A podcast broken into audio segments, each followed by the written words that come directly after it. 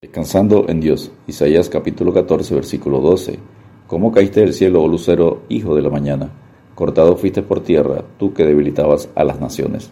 Los nombres de Satanás enseñan sobre su origen y naturaleza. Creado perfecto por Dios, y su rebelión lo llevó a ser un ángel caído, origen del pecado, convertido en espanto y desechado por Dios, como enseña Ezequiel 28, 19. Todos los que te conocieron de entre los pueblos se maravillarán sobre ti. Espanto serás y para siempre dejarás de ser. Número uno, nombres de Satanás. Además de los nombres anteriores a su caída como Lucifer o Querubín, en los dos testamentos hay muchos nombres para Satanás que en su conjunto establecen su existencia y su carácter malvado. Algunos de sus nombres son Satanás, que significa adversario, según Mateo 4.10, Diablo, que significa calumniador, acusador, según Mateo 4.1, maligno, que significa malo intrínsecamente, según 1 Juan 5:19, sabemos que somos de Dios y el mundo entero está bajo el maligno. Gran dragón escarlata, que significa criatura destructiva, según Apocalipsis 12:3, versículos 7 y 9.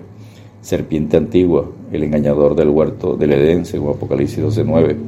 Abadón, que significa destrucción, según Apocalipsis 9:1. Apolión, que significa destructor, según Apocalipsis 9:11 Adversario, que significa oponente, según 1 Pedro 5.8. Belcebú, que significa señor de las moscas, según Mateo 12.24. Belial, que significa despreciable, según 2 Corintios 6.15. El Dios de este mundo, que controla la filosofía del mundo, según 2 Corintios 4.4. El príncipe de este mundo, que gobierna en el sistema del mundo, según Juan 12.31. El príncipe de la potestad del aire, que controla a los incrédulos, según Efesios 2.2. Enemigo, oponente, según Mateo 13, 28. Tentador, que tienta a las personas para que pequen, según Mateo 4, 3. Homicida, que lleva a las personas a la muerte eterna, según Juan 8, 44. Mentiroso, padre de la mentira, que pervierte la verdad, según Juan 8, 44. Acusador, que acusa día y noche a los creyentes ante Dios, según Apocalipsis 12, 10. Punto número 2. Origen y naturaleza de Satanás. Estado original de Satanás. Ezequiel capítulo 28, versículos 12 al 15 describe a Satanás antes de su caída. Disfrutaba de una posición exaltada en la presencia de Dios. El brillo del cielo lo rodeaba, según Ezequiel 28, 13.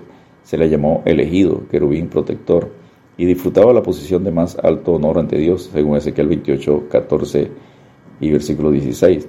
Isaías se refiere a este ángel como lucero de la mañana, hijo de la aurora, según Isaías 14, 12, en la traducción de la Biblia Las Américas.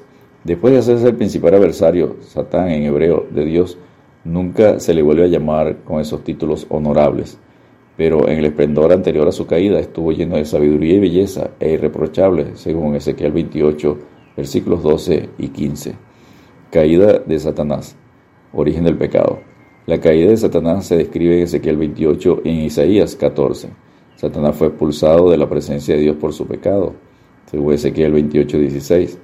La razón de su caída fue el orgullo. Su corazón se enateció por causa de su belleza y se corrompió su sabiduría, según Ezequiel 28, 17.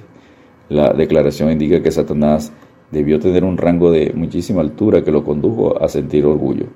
Isaías 14, versículos 12 al 14, describe en mayor detalle el pecado. Las cinco veces que habla en primera persona sobre lo que haría enfatizan su pecado en Isaías 14, versículos 13 y 14. Deseaba entrar a la misma presencia de Dios y usurpar el trono de Dios por encima de los otros ángeles. Quería ser semejante al Altísimo. Por esa razón Dios lo arrojó del cielo. Responsabilidad moral de Satanás. Satanás es una persona moralmente responsable ante Dios, según Job 1.7. No tiene libertad ilimitada, está subordinado y restringido por Dios. Punto número 3. Juicio de Satanás. Satanás cayó de su posición original exaltada. Satanás, como querubín elegido, se llevó con él a un ejército de ángeles, posiblemente un tercio de ellos, cuando fue arrojado del cielo, según Ezequiel 28, 16 17 y Apocalipsis 12, 4. La derrota final de Satanás se dictaminó en el Edén.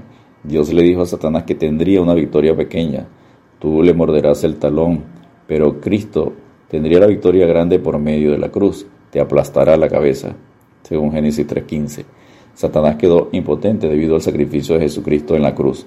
Cristo se hizo parte de la humanidad y con su muerte sustitutiva y propiciatoria derrotó a Satanás, haciéndolo con ello impotente en la vida del creyente. Tenía el poder de la muerte sobre las personas, pero ese poder se destruyó con Cristo, según Colosenses 2, versículos 14 y 15 y Hebreos 2, 14 y 15.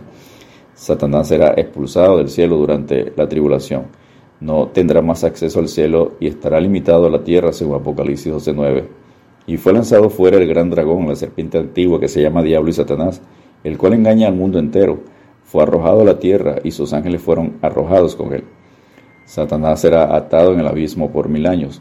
Cuando Cristo regrese en su triunfo, Satanás será atado y arrojado al abismo por mil años ya no será capaz de engañar a nadie en la tierra durante el milenio, según Apocalipsis 20, versículos 2 y 3. Finalmente, Satanás será arrojado al lago de fuego, el infierno. Al final del milenio, según Apocalipsis 20, versículos 7 al 10, Satanás será liberado y allí engañará a muchas personas. Liderará una rebelión contra Dios.